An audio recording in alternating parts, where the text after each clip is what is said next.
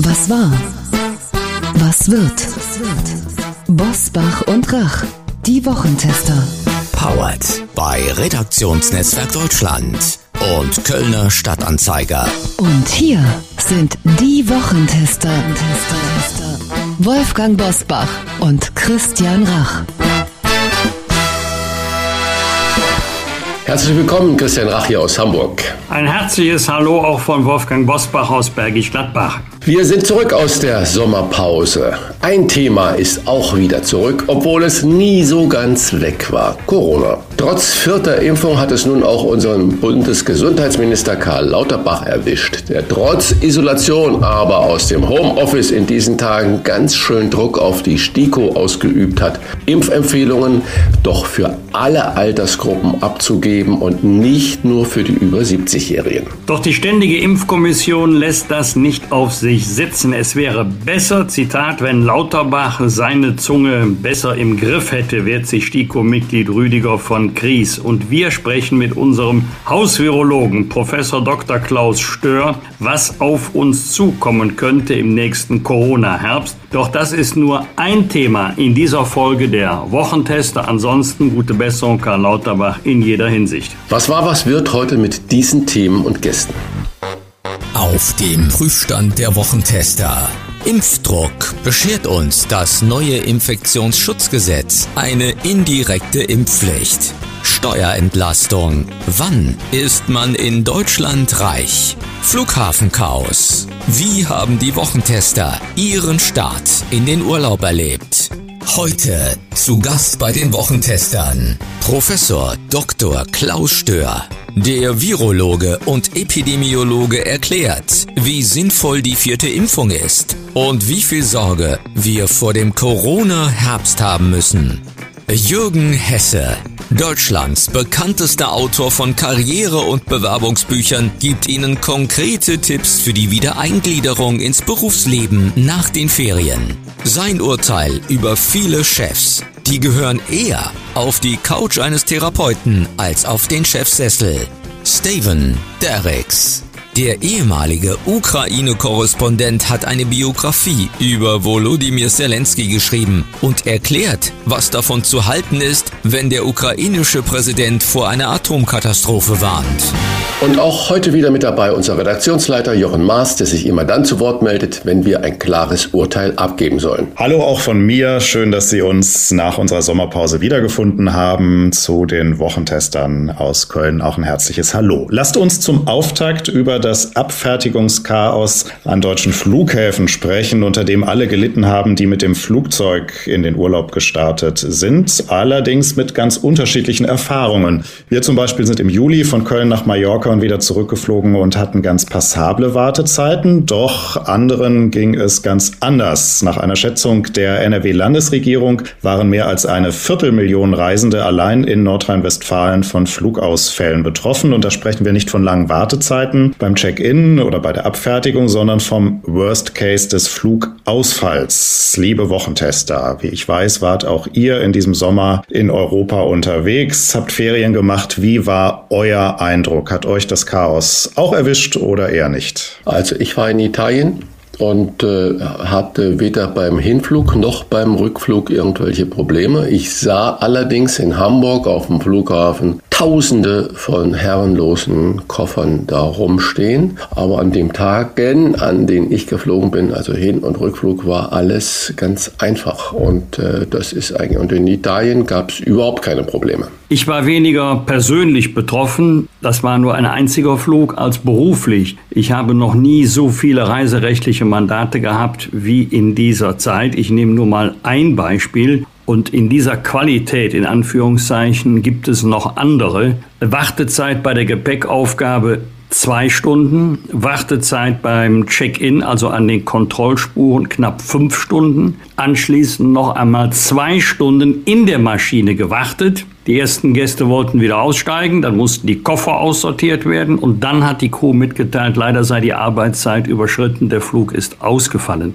Das ist völlig unzumutbar, was sich vor allen Dingen, nicht nur, aber vor allen Dingen in den Flughäfen Köln und Düsseldorf abgespielt hat. Mein Flug ging von Köln nach München. Die Warteschlange zog sich quer durch das ganze Terminal 1 bis zum Terminal 2. Ich hätte es nie und nimmer geschafft. Glücklicherweise hat man mich vorgelassen. Beim Rückflug von München nach Köln waren von 20 Kontrollspuren im Terminal 2 19 geöffnet. Es gab überhaupt keine Wartezeit. Das ist Aufgabe der Bundespolizei. Die Bundespolizei hat die Fluggastkontrolle an den sogenannten Kontrollspuren privatisiert. Wenn es klappt, wenn es funktioniert, ist das ja in Ordnung. Aber wenn es wie in Köln über Monate nicht funktioniert, dann kann die Bundespolizei nicht sagen, ist nicht unser Problem, wir haben privatisiert. Dann muss man sich einmal die Grundsatzfrage stellen, ob es bei der Privatisierung bleiben soll oder nicht. Denn das, was jetzt passiert ist, Juli, August, kann immer wieder passieren und ist ja mittlerweile egal, wo man hingeht, egal mit wem man Kontakt hat oder telefoniert, wenn es nicht läuft, Corona. Corona ist ja mittlerweile die Standardbegründung für alles, was zu lange dauert. Vielleicht kommt man doch mal auf die Idee, das nicht zu privatisieren, sondern mit Tarifangestellten zu machen, so wie in Bayern übrigens auch. Und äh, ich glaube, dann haben wir zumindest an diesen beiden Flughäfen in Nordrhein-Westfalen, die anderen kann ich nicht beurteilen, ein großes Problem weniger. Vielen Dank, Herr Bosbach. Corona ist ja auch ein Argument für alles, was teurer wird, neben allem, was nicht funktioniert. Darüber ja, ja, werden wir auch. klar, genau, werden wir gleich und auch in den kommenden Sendungen ein bisschen sprechen. Das war unser Auftakt heute und nun weitere Top-Themen dieser Woche. Wie war die Woche? Wolfgang Bosbach und Christian Rach sind die Wochentester. Es wäre besser, wenn Lauterbach seine Zunge besser im Griff hätte. Das war die Reaktion eines STIKO-Mitglieds auf das Drängen des Gesundheitsministers. Die ständige Impfkommission möge doch bitte Impfempfehlungen für alle Altersgruppen abgeben. Hintergrund für die Aufforderung ist das neue Infektionsschutzgesetz, das es den Ländern ermöglichen soll, Ausnahmen von der Maskenpflicht in Innenräumen für frisch geimpfte und Genesene zuzulassen. Als frisch geimpft soll ab Oktober aber nur gelten, wer vor weniger als drei Monaten den Peaks erhalten hat. Christian, mit Innenräumen sind auch Restaurants, Kinos, Veranstaltungshallen gemeint. Zieht da wieder eine Bedrohung für ganze Branchen auf? weil einigen die Maske am Ende dann doch zu lästig ist. Denn äh, wer von uns ist schon frischer als drei Monate geboostert? Ja, ich äh, hoffe, und man sieht es ja auch an der Uneinigkeit, die da in den Ländern herrscht mit diesem Vorschlag. Ich hoffe, dass es nicht so heiß gegessen wird wie gekocht. Und vor allen Dingen, wenn ich in die Nachbarländer schaue, nach Frankreich, nach Österreich, nach Italien, überall, gerade erst in die nordischen Ländern erst recht, akzeptiert man jetzt Corona als eine normale Viruserkrankung. Wenn wir geimpft sind, und das muss man ja auch immer und immer wieder mal betonen, die Impfung schützt uns nicht vor der Infektion, sondern vor dem schweren Verlauf. Und immer wieder diese Argumente, na, ich bin geimpft und bin trotzdem krank geworden. Das ist so hirnrissig. Sie schützt uns nicht vor der Infektion, sondern vor dem schweren Verlauf. Und darum geht es eigentlich. Und äh, ich hoffe, dass wir an dem, was du gerade da zitiert hast und was du gerade gefragt hast, wirklich vorbeikommen, weil es gibt so viele Branchen,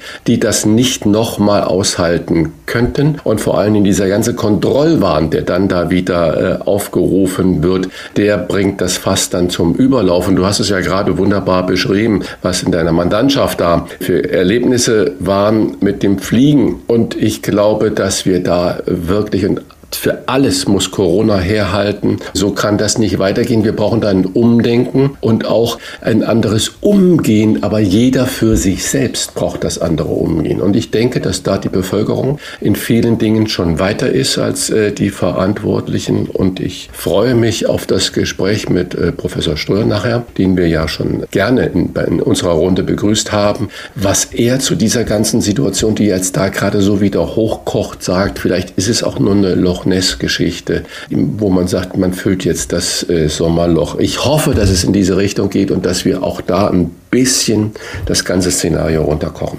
Wolfgang, wir haben schon Karl Lauterbach gerade äh, erwähnt.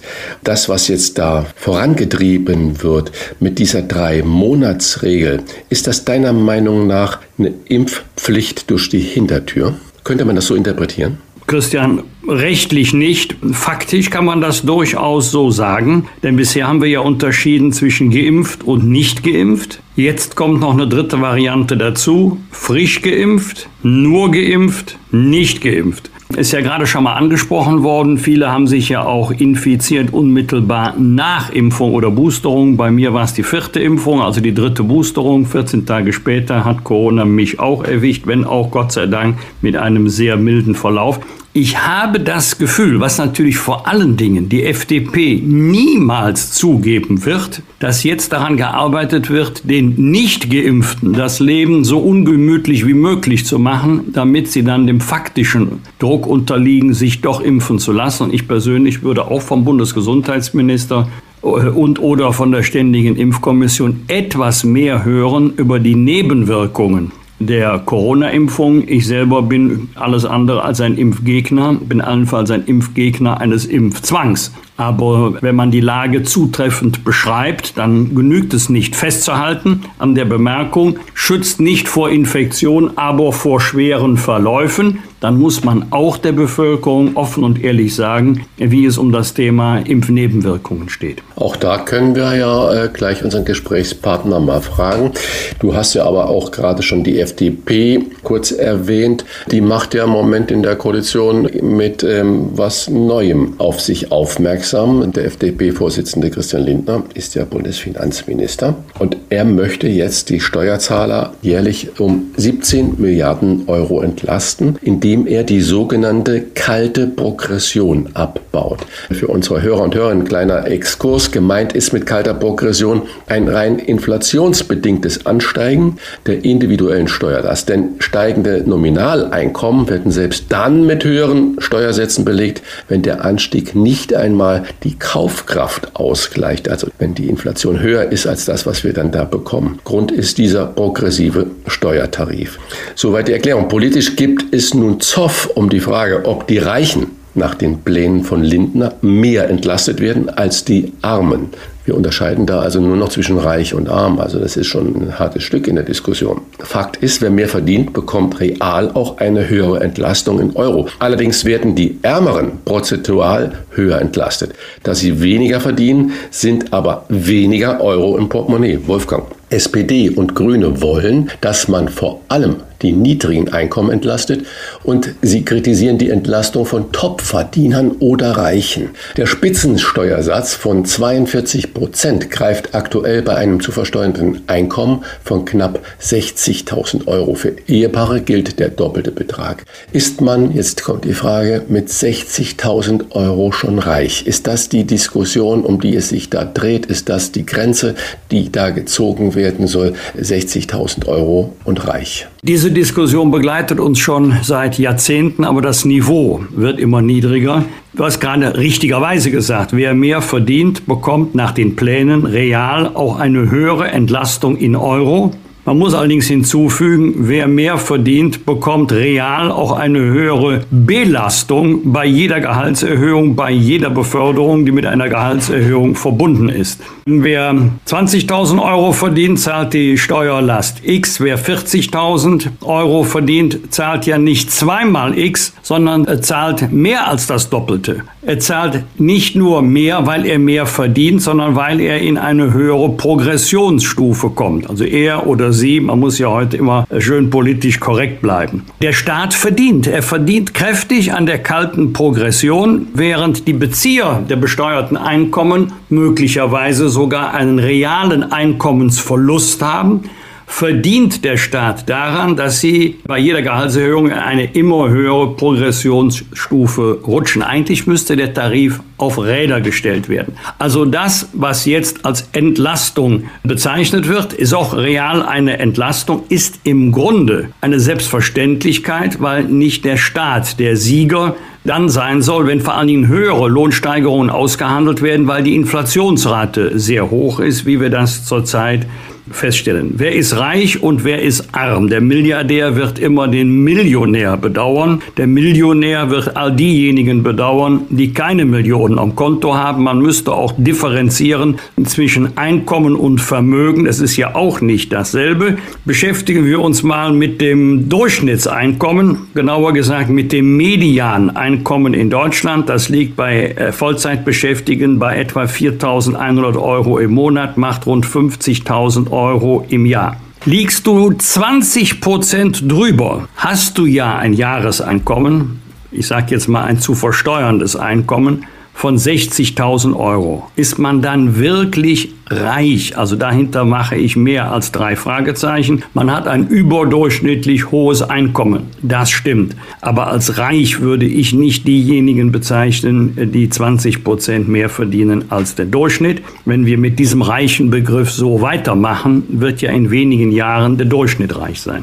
In Hamburg gab es, oder nicht nur in Hamburg, sondern in den ganzen Häfen gab es ja jetzt die Tarifverhandlungen für die Hafenarbeiter. Und das durchschnittliche Einkommen der Hafenarbeiter ohne ohne die Vorstände, die hat man da schon rausgerechnet, war vor der Tarifverhandlung bei 91.000 Euro. Da sind Zuschläge dabei und so weiter und so fort. Das heißt also, der normale Hafenarbeiter würde absolut natürlich in diese Kategorie reich hineinkommen. Und da fällt mir noch ein Gespräch, das wir beide mit der Co-SPD-Vorsitzenden Saskia Esken geführt haben. Und ich sie gefragt habe, Mensch, liebe Frau Esken, Sie wollen den Spitzensteuersatz erhöhen. Definieren Sie doch mal ab, wann soll das greifen? 100.000 Euro, 250.000 Euro oder 500.000 Euro? Und es wurde damals auch von der SPD-Spitze Spitze in Form von Frau Esken überhaupt nicht auch nur ansatzweise erklärt, welche Zahl sie da sollen. Wenn man 100.000 ist ja nur so eine imaginäre Einheit oder 250.000 ist eine imaginäre Einheit,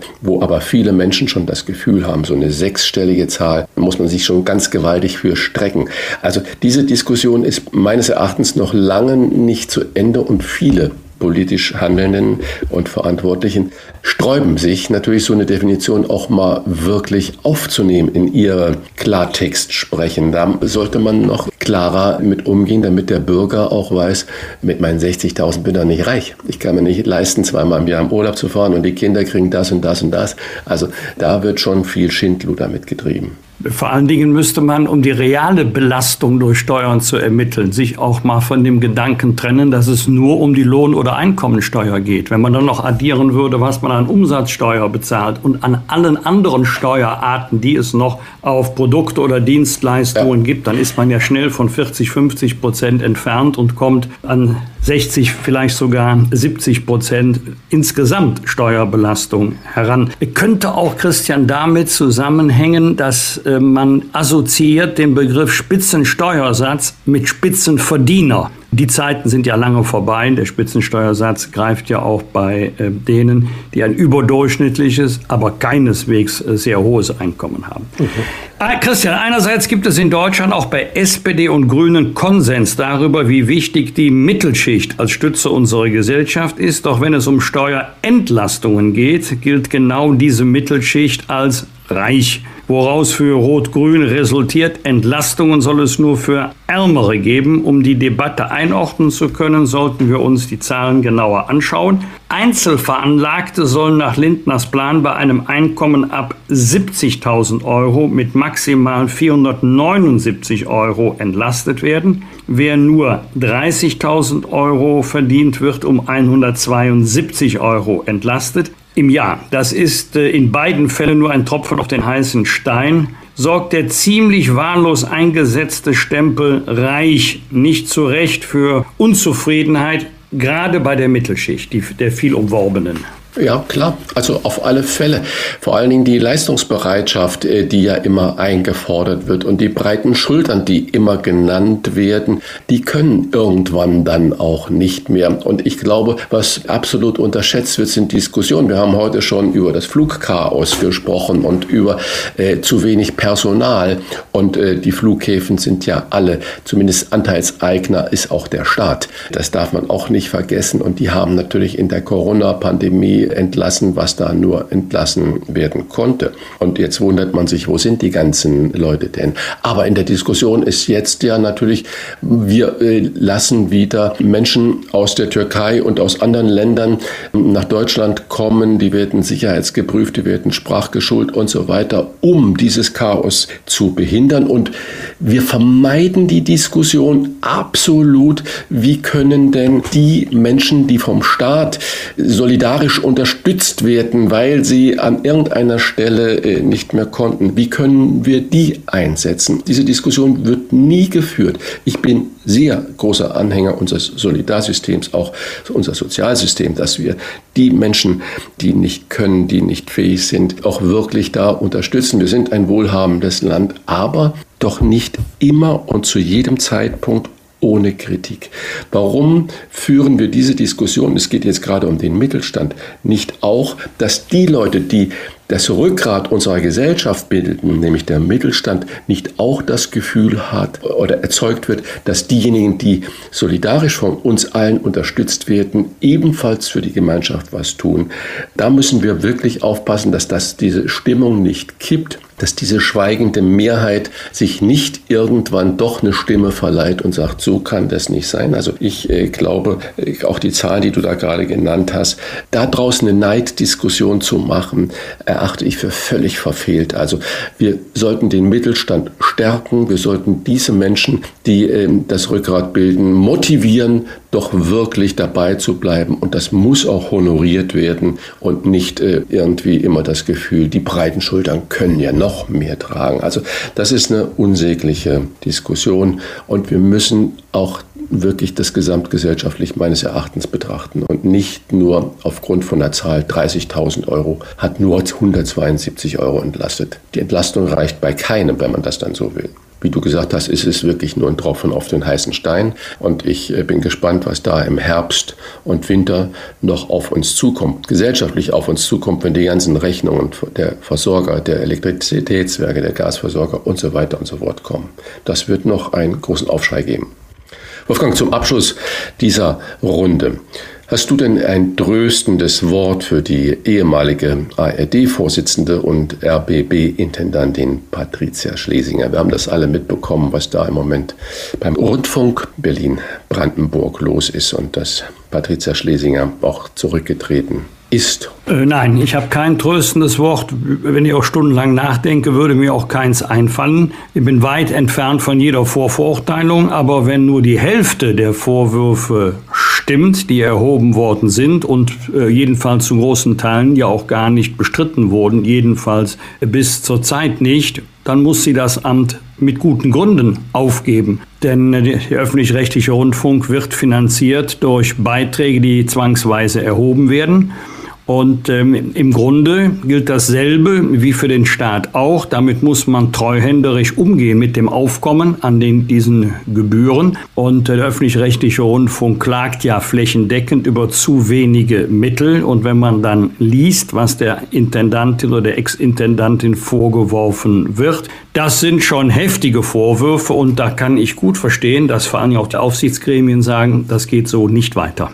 Mhm. Und vor allen Dingen wird der Verdruss meines Erachtens über das öffentlich-rechtliche System, ich bin ein großer Anhänger dieses Systems, der wird aber in der breiten Gesellschaft natürlich noch unglaublich verstärkt und vertieft. Man sieht nur, Gebühren muss man zahlen und äh, die leben da im Brass und ähm, das ist natürlich verantwortungslos. Ne?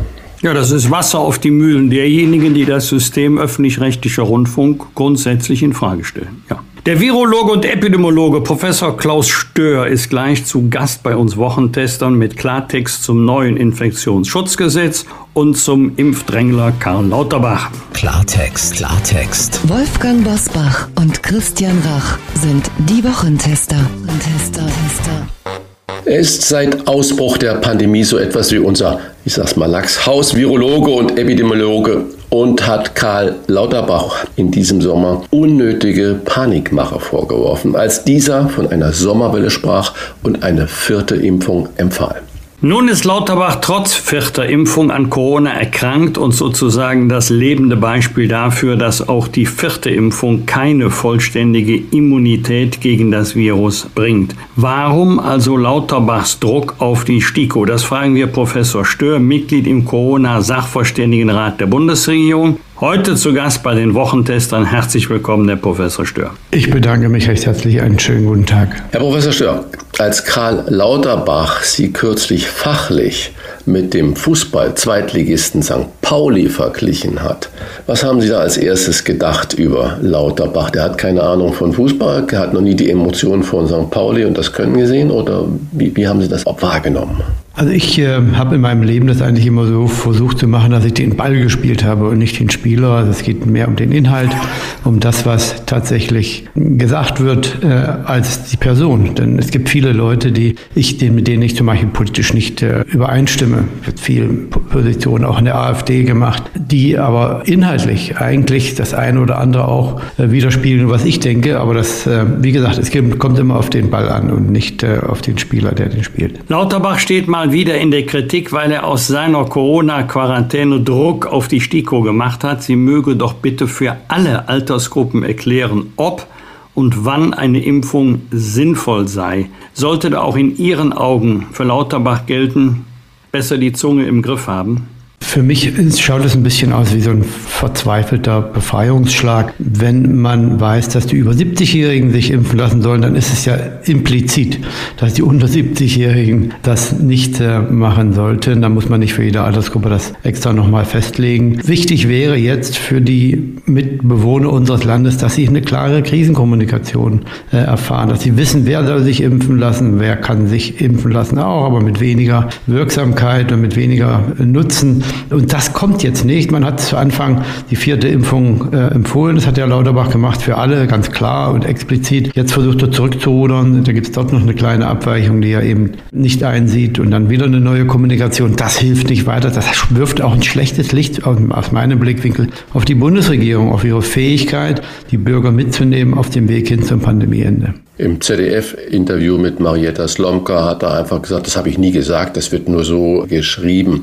Dann mhm. machen wir beide das jetzt mal bitte konkret. Die STIKO empfiehlt derzeit eine vierte Impfung, also die zweite Auffrischungsimpfung, für Menschen ab 70, Patienten mit unterdrücktem Immunsystem, Pflegeheimbewohner und Personal medizinischer Einrichtungen. Soweit so klar. Ist damit nicht auch klar, was für die anderen Altersgruppen gilt, nämlich keine Impfung, so wie Sie es gerade eigentlich schon formuliert mhm. haben? Ja, ich glaube, das ist für alle schon klar. Aber Herr äh, Lauterbach steht offensichtlich mit dem Rücken an der Wand und versucht dann irgendwie seine schlechte Krisenkommunikation äh, und seine Alleingänge auch gerade zu rücken. Es ist ja schon frappierend, dass die STIKO, äh, die äh, entsprechende Kommission im CDC in den USA, in der Schweiz, in England, auch im europäischen Raum, die Impfung nur jetzt als nochmalige Auffrischung für die äh, älteren Personen ab 50, ab 60, 70, 80, das sind so die ähm, Bereiche, äh, empfehlen. Und der Einzige, der alles besser weiß, andere Daten hat, ist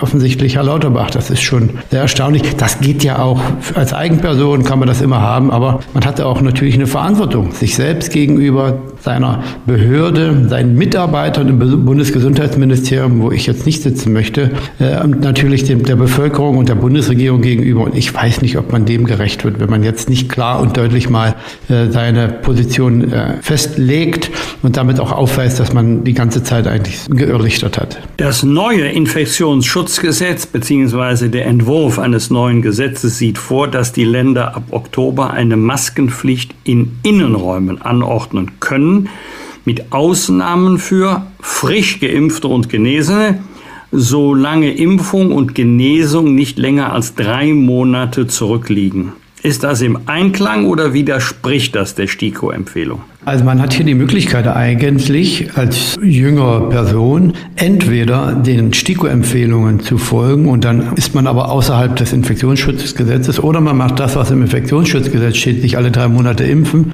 Der Anschein ist wohl der, dass die Minister das unter sich ausgekungelt haben, ohne mit ihren Experten zu reden. Man hat das vielleicht nicht richtig nachgedacht, würde ich denken. Ich würde erstmal nicht annehmen, dass man so unklug war, zu glauben, dass eine Impfung alle drei Monate tatsächlich Sinn ergibt. Weder gibt das Sinn für die über 60-Jährigen, äh, noch macht es Sinn für die Jüngeren, wo ja eigentlich so eine kurze Impfabfolge auch komplett kontraindiziert wäre. Also handwerklich schlecht, Vernachlässigung des Wissens über die Immunologie der Infektion und der Immunisierung und auch in kompletter Negierung der ja vorhandenen Impfstoffnebenwirkungen. Herr Schör, äh, Wolfgang Bosbach hat es ja gerade zu Recht gesagt, es ist ja nur eine Vorlage bis jetzt, es ist ja noch kein Gesetz. Und Sie haben gesagt, vielleicht haben die nicht richtig nachgedacht und ich äh, mache mal eine steile These, vielleicht haben die ja ganz genau nachgedacht.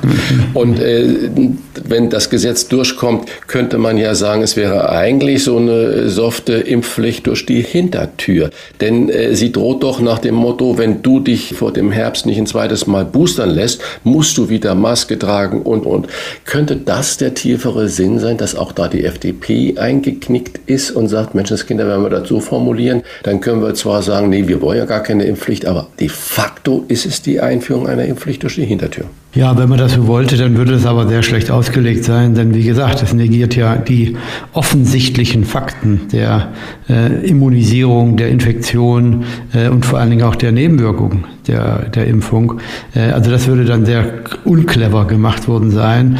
Äh, was ich mir vorstellen könnte, äh, wäre, dass man jetzt diese so offensichtlichen Fehler, die man hier ähm, eingebaut hat, dann als Argumentationszentrum definiert hat. Die Leute arbeiten sich daran ab und dann kommen andere Dinge, die eigentlich genauso daneben liegen, vielleicht gar nicht zur Sprache, wie zum Beispiel das Maskentragen der Kinder in der Schule. Da ist ja noch nicht mal ein Ziel definiert, äh, was man damit erreichen will. Der Bundesverband der Kinder- und Jugendärzte hat hier ein klares Nein ausgesprochen. Keine Masken für die Schüler und äh, auch keine Testpflicht mehr, weil ein ansatzloses Testen massenhaft ja nicht nur sehr viel falsch positive und falsch negative Ergebnisse je nach Infektionsstatus hervorbringt, sondern weil äh, natürlich auch die Sinnhaftigkeit hier verloren geht, weil die äh, Infektion der Kinder ja letztendlich langfristig das ist, was die äh, Endemie dann ermöglicht erst.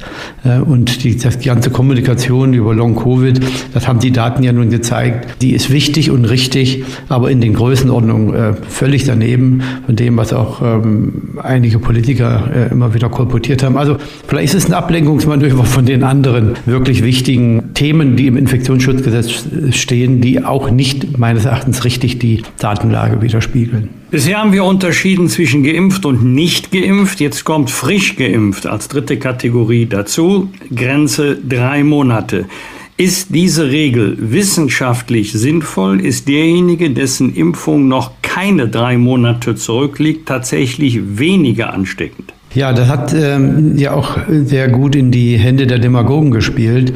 Äh, diese Kommunikation auch von Herrn Lauterbach zu sagen, ich sitze lieber mit einem Geimpften am, am, Tisch im Restaurant als einem Ungeimpften. Was richtig ist, dass jemand, der geimpft ist, äh, eine geringere Chance hat, Virus auszuscheiden, wird weniger ausscheiden und auch über einen kürzeren Zeitraum. Das ist völlig fraglos. Aber das ist für die äh, Bekämpfung der Erkrankung in diesem Stadium vollständig irrelevant weil auch Geimpfte Genesene, äh, Ungeimpfte, wenn sie sich äh, infiziert haben, vielleicht asymptomatisch auch Virus ausscheiden kann. Also man kann das nicht so pauschalisieren. Äh, und diese, der drei Monats Zeitraum, da gibt es überhaupt keine Daten dazu. Also man weiß, dass ähm, auch jüngere Leute, wenn sie sich impfen lassen, keinen Vorteil haben, nach so, äh, jetzt, wenn sie einen Booster erhalten, außer über einen sehr kurzen Zeitraum. Und dann ist es eine marginale Erhöhung des Antikörperspiegels ist, den man erstmal dann übersetzen müsste in vermindertes Risiko, sich selbst zu infizieren und vermindertes Risiko für andere. Also man nutzt hier separate, singuläre Einzelstudien, zieht sie heraus aus dem Kontext, vergisst die Notwendigkeiten in der praktischen Seuchenbekämpfung und postulierte das dann ähm, als die Maßnahme, um dann wieder solche zusätzlichen Impfungen zu, zu initiieren. Demagogie ist vielleicht hier der richtige Ausdruck, aber vielleicht ist es tatsächlich einfach äh, Unverständnis und äh, fehlende Kompetenz. Also äh, nochmal, nur um es klar zu sagen, Drei Monate ist eine willkürlich gezogene Grenze. Wenn es jetzt heißen würde, drei Monate und neuneinhalb Tage und man wird dann begründen, warum, weil so viele Forschungen und Studien gegeben haben, dass genau diese Booster drei Monate und neuneinhalb Tage reicht und dann, das könnte man dann äh, valide von sich geben. Aber so wie das jetzt äh, sich darstellt, wie Sie uns das gerade erklärt haben, ist es eine willkürlich gezogene Grenze ohne wissenschaftliche Grundlage. Ja, so würde ich das auch sehen. Man darf auch nicht vergessen, diese tatsächliche geringere, kürzere Ausscheidung, die ein Geimpfter hat, die muss man auch noch separieren. Äh, jemand, der älter ist, immunschwächer, wird eher dann schon wieder anfangen, mehr auszuscheiden. Bei Jüngeren wird das viel länger dauern. Also das ist eine, eine willkürlich gewählte Grenze. Man muss natürlich in, in, bei der Krankheitsbekämpfung immer mit Grenzen arbeiten. Über 60, über 50. Das, das ist ganz normal. Aber das ist einfach nicht datengestützt. Aber noch schlimmer ist es, dass man hier die Nebenwirkung der Impfung komplett außer Acht lässt. Äh, denn es ist ja immer ein abwägendes Verhältnis zwischen Nutzen und Risiko. Und das Risiko, besonders für junge Leute, sollte nicht unterschätzt werden. Die Daten, die sich jetzt verdichten zu den Nebenwirkungen, zeigen ja, dass es hier ein erhebliches Problem ist. Das heißt natürlich nicht, dass aus meinem Blickwinkel die Impfung nicht weiterhin der absolute richtige Weg ist, vor allen Dingen für die Vulnerablen. Aber man darf das nicht unterschätzen und jetzt die Jugendlichen eigentlich hinzutreiben zu einer nochmaligen Impfung und das dann noch alle drei Monate zu wiederholen, ist für mich vollständig aus der Welt. Skizzieren Sie uns mal ganz kurz das, was man bisher so ansatzweise weiß über die Nebenwirkungen. Die sind erstens, zweitens, drittens. Ja, also die Nebenwirkungen wurden ja analysiert äh, bei den Impfstoffversuchen über 40.000 Menschen. Das hat man auch weiter vervollständigt. Da sieht man, dass die sich begrenzen auf ähm, Kopfschmerzen, lokale Veränderungen. Also gehen nicht über das hinaus, was man eigentlich von einem Impfstoff erwartet. Ähm, nun sind aber über die Zeit hinweg auch Nebenwirkungen gesammelt worden, die aus den Impfkampagnen stammen. Und die hat man dann gesehen, vor allen Dingen bei jüngeren Leuten, äh, bei Frauen, die Blutverklumpungen in den Gefäßen, in den ähm, Darmgefäßen, in ähm, Gefäßen im Gehirn und hat auch das bei jungen Männern äh, Herzbeutelentzündungen, Herzmuskelentzündungen festgestellt, die in der Regel aber auch mild verlaufen. Und äh, jetzt sieht man allerdings, äh, dass sehr viele Menschen offensichtlich ähnliche Symptome haben wie bei Long-Covid das ist ja eine Long-Impfung. Long da gibt es ja in Marburg eine Klinik, die jetzt diese Sachen sich genau anschaut. Es sind auch sehr viele Verdachtsfälle schon aufgelaufen. Man weiß aber auch, dass die Überwachung nicht so ganz dicht funktioniert, weil es auch großen Aufwand bedeutet für die Ärzte, ähm, jede einzelne äh, Verdachtsfall dann auch zu dokumentieren, einzureichen. Es ist weiterhin wichtig, sich auf die Nebenwirkungen äh, zu konzentrieren bei der Überwachung, das nicht außer Acht zu lassen, wohl wissend, dass die Impfung besonders bei den Vulnerablen der absolut richtige Weg ist. Aber jetzt bei den Jüngeren, gerade wo sich die Zeichen mehren, dass man hier mit mehr Nebenwirkungen rechnen muss, als man geglaubt hat, jetzt die Impfung noch zu forcieren, auch wohl wissend, dass alle drei Monate die Impfung eigentlich von der Immunlage nicht mehr die Wirkung bringen kann, weil das Immunsystem ja auch eine gewisse Plastizität hat. Also das halte ich für fachlich völlig daneben. Herr Professor Stohr, losgelöst von der Alters- oder von einer Altersgrenze, zum Beispiel 70 Jahren, nach wie vielen Monaten empfehlen Sie eine vierte Impfung? Also wie groß sollte der Zeitraum zwischen der dritten und der vierten Impfung sein? Ja, hier muss ich erstmal äh, attestieren, dass ich auf der untersten Stufe der Evidenz stehe. Einzelpersonen ähm, rangieren dort und auf der höheren und höchsten Stufe, das sind äh, rangieren multidisziplinäre Teams, die nach einem strukturierten Prozess und idealerweise mandatiert äh, solche Analysen auf der Grundlage der, der, der Durchsicht der Weltliteratur machen. Und das ist die STIKO. Also ich weiß nichts mehr, Besseres oder Schöneres als als die STIKO.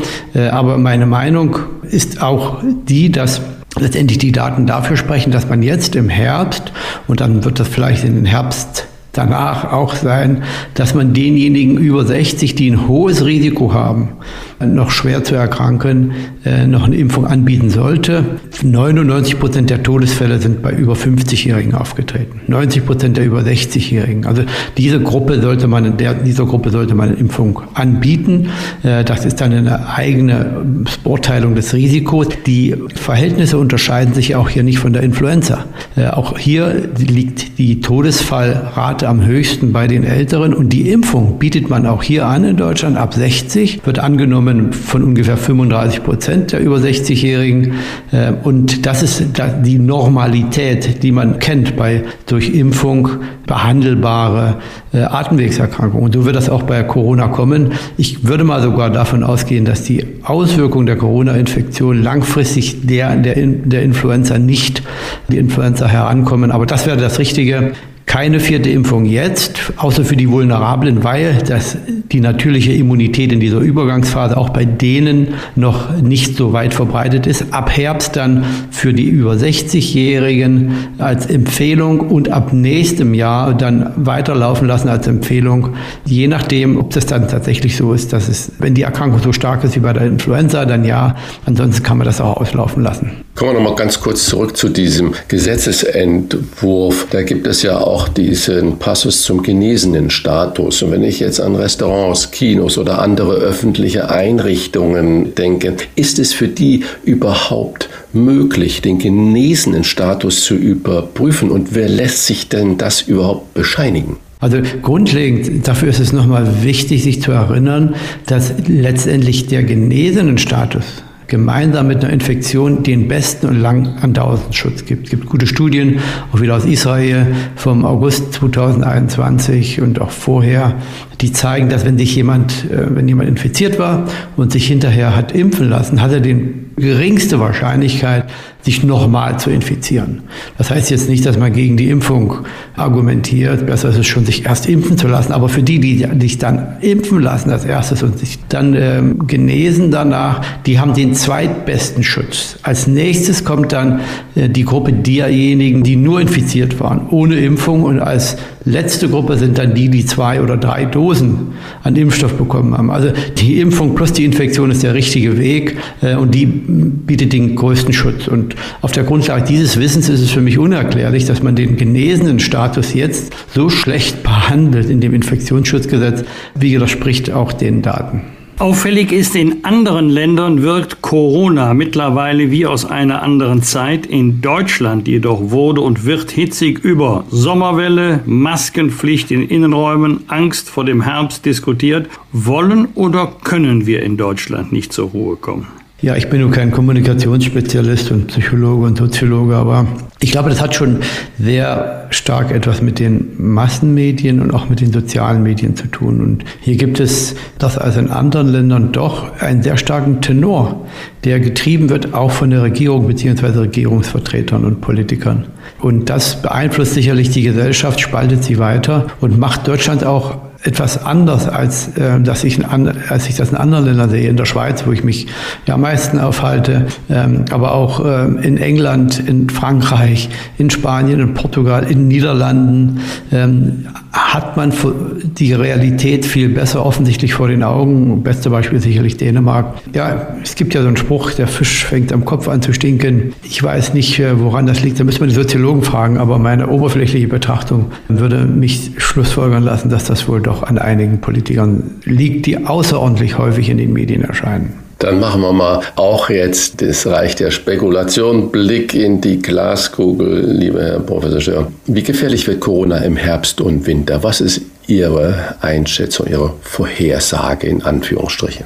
Ist schwierig zu sagen, aber was man weiß oder was ich glaube zu wissen, dass die Situation sich natürlich unterscheidet vom letzten und vorletzten Jahr. Viel mehr Menschen haben jetzt die natürliche Immunisierung, das Exit-Ticket in die Endemie. Der Impfstoff hilft ja, die Auswirkungen der Erstinfektion zu reduzieren und die Infektion, die den langfristigen Schutz zu geben. Und höchstwahrscheinlich brauchen wir hier anders auch als ich gedacht habe, nicht nur eine Infektion, sondern vielleicht sogar zwei, äh, um dann diese stabile Immunität zu haben. Im Herbst wird es sehr viele Atemwegserkrankungen geben, da muss man kein kurz sein, um das vorherzusagen. Das passiert in jedem Winter. In diesem Winter wird es mehr werden als im Durchschnitt, weil noch sehr viele Menschen, besonders in Deutschland, die natürliche Immunität nicht mitbringen oder erst einmal sich infiziert haben. Also es wird sehr heftig werden, auf jeden Fall. Ob die Influenza so stark dazu kommt, wage ich zu bezweifeln. In Australien ist nach einem sehr starken Peak die Kurve auch sehr stark wieder abgefallen. Das äh, glaube ich nicht. Aber letztendlich werden die Intensivstationen überlastet sein. Die Krankenhäuser werden sehr hoher Druck ausgeübt äh, werden durch sehr, sehr viele Erkrankte. Zum Glück werden die, wird die Schwere der Erkrankungen insgesamt zurückgehen. Aber wie stark man das fühlt, diesen Druck, das wird nicht nur davon abhängen, was die vergleichbaren Situationen waren in der Vergangenheit, sondern wie man sie interpretiert. Also die, die ähm, Beurteilung der Situation hängt weniger von den epidemiologischen Daten ab, sondern von der politischen Interpretation. Vielen Dank für diese Einordnung und auch für diesen Klartext an Professor Klaus Stör. Nochmal in Klammern, er ist nicht im Diensten beim FC St. Pauli, sondern ehemaliger Leiter des globalen Influenza-Programms der WHO und er saß zehn Jahre in der Impfstoffentwicklung bei Novartis, war er auch tätig. Ein Theoretiker und Praktiker im besten Sinne. Ich sage einfach bis zum nächsten Mal. Danke. Ich bedanke mich bei Ihnen. Herzlichen Dank auch von mir, Professor Stör. Bosbach und Rach, die Wochentester. Deutschlands Politik-Personality-Podcast können Sie auf vielen Wegen hören. Im Internet unter diewochentester.de und überall, wo es Podcasts gibt. Über Smart Speaker wie Alexa. Sagen Sie dazu einfach Alexa, spiele die aktuelle Folge des Podcasts Bosbach und Rach, die Wochentester. Das funktioniert auch mit der Radio-App TuneIn und über Apple Podcasts, Spotify, Amazon Music, Podimo, Audio Now und viele andere Podcast-Apps. Im Auto können Sie uns darüber auch mit Apple CarPlay und Android Auto hören. Und selbstverständlich hören Sie die Wochentester auch über die Nachrichten-App des RND. Kostenlos erhältlich in jedem App Store. Bosbach und Rach, die Wochentester. Jeden Freitag ab 7 Uhr. Wir freuen uns auf Sie. Fragen wir doch, fragen wir doch. Wolfgang Bosbach und Christian Rach sind die Wochentester. Tester, Tester. Erzählt gemeinsam mit Hans-Christian Schrader zu den bekanntesten Berufsstrategen Deutschlands und jeder, der sein Arbeitszeugnis einmal auf Tauglichkeit überprüfen lassen will, für den ist seit mehr als 40 Jahren das Duo Hesse und Schrader die erste Adresse. Umso mehr hat uns neugierig gemacht, als die beiden nun auch ein Buch vorgelegt haben mit dem Titel Mein Chef ist irre. Ihre auch? Der Untertitel ist nicht weniger vielversprechend. Warum Psychopathen Führungskräfte werden und wie Sie das überleben. Herzlich willkommen nach Berlin an die eine Hälfte. Willkommen bei den Wochentestern Jürgen Hesse. Einen wunderschönen guten Tag, ja. Herr Hesse, knackige Frage zum Einstieg. Denn auch Sie sind ja, soweit ich da informiert bin, Chef in Ihrem Büro für Berufsstrategen. Wie viel Psychopath steckt denn in Ihnen? Na, zunächst mal glaube ich, äh, steckt in uns allen ein kleiner, hoffentlich kleiner, aber leider eben auch dunkler Kern. Ich habe bis in die 90er Jahre hinein geglaubt, ich sei ein guter Chef. Ich war so ein kleiner Chef in der Telefonseelsorge, da war ich Geschäftsführer. Dann habe ich mich mit dem Thema Chefsein sehr intensiv beschäftigt und dann habe ich festgestellt, nee, nee, also da gibt es auch einige Schwachstellen und das ist jetzt sehr freundlich natürlich freundlich ausgedrückt, die ich habe. Und da habe ich mich mit dem Thema und Hans-Christian Schrader, wir beide haben uns äh, zusammengetan und haben mal das äh, etwas hinterfragt. Fakt ist jedenfalls, ich habe eine Geschäftsführerin, mit der bin ich nur auch noch verheiratet. Das ist meine Frau und die führt seit ungefähr sechs Jahren die Geschäfte und das macht sie so gut, dass ich als zweiter Geschäftsführer und auch in einem gewissen Alter da eigentlich weder was melden möchte noch zu sagen habe. Wo und wie haben Sie Wissen über das komplizierte Wesen des Chefs gesammelt? Oh, das ist ein Stück weit, würde ich erst mal sagen, Lebenserfahrung.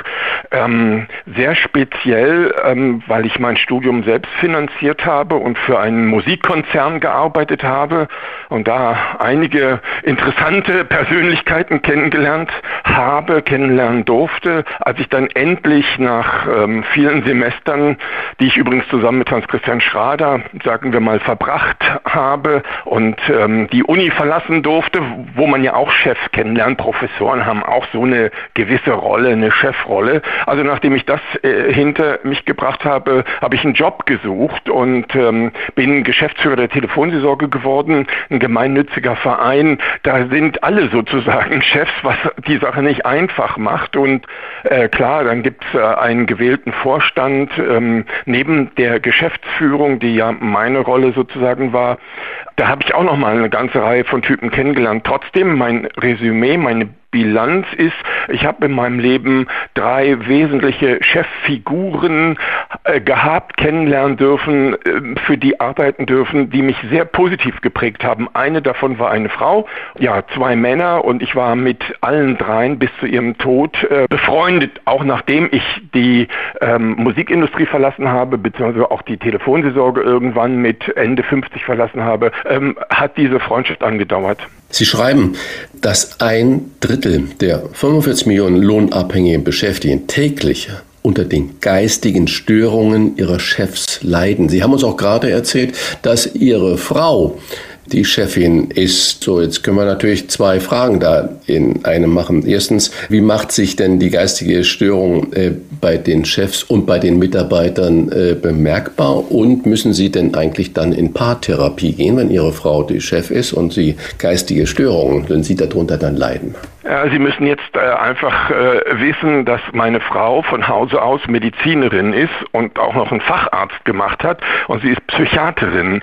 Das ist natürlich schon mal was ganz Besonderes. Gute Voraussetzung. Ja, genau. Da hat man sich lange also mit dem Thema beschäftigt und unweigerlich muss man sich auch mit sich selbst beschäftigen. Was zeichnet Psychopathen aus, entnehme ich so ein Stück weit Ihrer Frage. Ich würde erst mal sagen, wenn Sie mit einem zu tun kriegen, dann gibt es äh, zwei Möglichkeiten. Entweder sie merken gar nichts, bis sie ganz furchtbar ja, verletzt äh, sind, am Boden liegen oder sie haben einen guten Sensor, ein Gefühl, was sagt, hier stimmt was nicht. So wie der oder die mit mir umgeht, das sind doch schon sehr merkwürdige Zeichen. Prinzipiell aber kann man sagen, Psychopath ist klar, ist wirklich kein Kompliment. Wir müssen schon unterscheiden. Also aus Filmen kennen wir natürlich Psychopathen, das Schweigen der Lämmer. Nicht wahr? Da denkt man gleich an, an Menschen, die andere serienmäßig umbringen. Es gibt sozusagen da schon auch mildere Formen, die jetzt nicht unbedingt denken, der Nachbar schießt mit Laserstrahlen aus der Steckdose. Das sind dann so Leute, die zunächst mal sehr, sehr freundlich auftreten können. Das sind auch Leute, die über eine enorme Intelligenz, auch über Fleiß verfügen verfügen, aber sozusagen, wenn Sie die etwas länger erleben, vielleicht auch ertragen müssen, kommt schon deutlich raus, dass die sehr stark manipulativ sind, dass die, hm, wenn sie selbst einen Fehler machen, immer dafür andere finden, die sie in die Verantwortung nehmen. Die wirken etwas oberflächlich, oftmals gefühlskalt, gerade wenn es eigentlich drauf ankommt. Und der Klassiker, und das kennen wir ja bei uns allen, das mit dem Zuhören gelingt ihnen sehr schlecht und sie sind in der Regel meistens sehr, sehr ungeduldig. Das jetzt mal sozusagen als einen ganz kleinen ersten Versuch, so einen Steckbrief zu geben, was unterscheidet Psychopathen von anderen Menschen. Man sollte sich vielleicht davor hüten, also ich bin ja kein Fachmann in dieser Disziplin, aber man sollte sich doch davor hüten zu denken, Psychopath gleich laut krakeelt. Man kann ja auch fies und gemein sein und dabei ganz leise oder freundlich daherkommen. Woran erkenne ich so einen Psychopathen? Sie haben absolut recht. Also zunächst mal muss man äh, festhalten, dass die Psychopathen, die in verantwortliche Positionen kommen, ähm, durchaus äh, Intelligenz äh, haben, meistens äh, ziemlich gute Schauspieler sind und die können durchaus sehr charmant auftreten, können sich als äh, Smalltalker durchaus ähm, also beliebt machen. Man spricht davon, dass Putin in der persönlichen Begegnung über sehr viel Charme verfügt und auch über Trump, über den ja nicht sehr viel Gutes äh, gesagt worden ist, soll in so einer Zweierbeziehung zunächst mal die Leute für sich einnehmen können. Aber, und das ist das Wichtige, ähm, im Laufe der Zeit lernt man bei diesen Leuten noch eine ganz, ganz andere Seite kennen. Die sind also nicht immer leise, zurückhaltend, freundlich, offen. Das ist eine Rolle, die sie am Anfang spielen, um das Terrain zu sondieren, um rauszufinden, mit wem habe ich es zu tun, wo sind die Schwächen, wo kann ich da ansetzen. Und dann, ja, ähm, meistens werden Psychopathen gar nicht laut. Ähm, es gibt natürlich auch welche, die da mal losbrüllen, aber in der Tat, ähm, die planen und agieren und setzen dann äh, Dinge um. Das machen sie ganz leise, aber das machen sie mit einer Gewalt, mit einer Kraft, die andere Menschen schon wirklich ins Aus oder zumindest schwer verletzen kann. In den Top 10 der Psychopathen, wenn man überhaupt so ein Ranking mal aufstellen äh, darf, sind laut einer britischen Studie auf den ersten drei Rängen CEOs, sprich Geschäftsführer, Anwälte und Medienfachleute, auch Köche haben es äh, da in dieses Ranking geschafft auf Platz neu. Aber was mir dabei auffällt, Politiker kommen in diesen Top 10 nicht vor. Sind die wirklich so friedlich oder sind das keine Führungspersönlichkeiten? Also Politiker, das hat mich jetzt auch gewundert, kommen da tatsächlich nicht vor. Ähm, okay, das ist in England gemacht worden. Fakt ist, ähm, also unter Fachleuten weiß man, dass äh, bei Politikern ein Hang zum Narzissmus, zur Theatralik äh, vorhanden ist. Äh, manchmal erleben wir ja auch Politiker leider Gottes, die egomane Züge haben, sich die Taschen vollstopfen. Ich will jetzt nicht wieder mit den Masken anfangen und mit den Deals, die da furchtbarerweise Weise gelaufen sind. Fakt ist jedenfalls, ja, äh, Sie, Herr Rach, müssten das wissen. In der Küche herrscht dann, glaube ich, sehr autoritärer Ton. So ist mir das zumindest berichtet worden. Und ähm, Sie haben mich ja gefragt, ähm, wo habe ich denn Chefs studiert? Also zu mir kommen natürlich auch viele Chefs in den mittleren Positionen. Interessanterweise beklagen die sich dann immer über die Chefs, die sie vorgesetzt haben, die über ihnen sind. Ähm, Fakt ist jedenfalls, ja, ich war auch erstaunt. Ja, Rechtsanwälte haben haben halt eine große Bühne, äh, wo sie auftreten können und es geht ihnen nicht immer nur darum, dass ihr Mandant gewinnt, sondern sie wollen sich selbst gut inszenieren. Bei Geistlichen habe ich auch erstmal für einen Moment sozusagen geschluckt, die ja auch da aufgeführt werden. Aber ja, ich habe auch in unserem Buch ähm, mindestens drei Geschichten, wo die Bösewichte also Theologen sind und auch also schon in der Kirche äh, gewisse Führungspositionen eingenommen haben. Fakt ist jedenfalls, ähm, gucken wir mal auf die Berufe, wo angeblich weniger Psychopathen zu finden sind. Da werden die Pflegeberufe genannt, da werden Buchhalter genannt. Mich hat sehr überrascht, dass unter den Therapeuten angeblich ganz wenig Psychopathen zu finden sind. Da scheine ich irgendwie einen besonderen Bekanntenkreis zu haben. Da würde ich schon den einen oder anderen zumindest verdächtigen. Handwerker auch nicht so psychopathisch anfällig und Künstler. Bei Künstlern kann ich es mir gut erklären. Die können ihre Macke also sozusagen professionell ausleben, wenn ich das jetzt mal etwas salopper äh, formulieren darf. Aber bei Chirurgen, da fällt mir ein toller Witz ein. Was ist der Unterschied zwischen einem Chirurg und dem lieben Gott?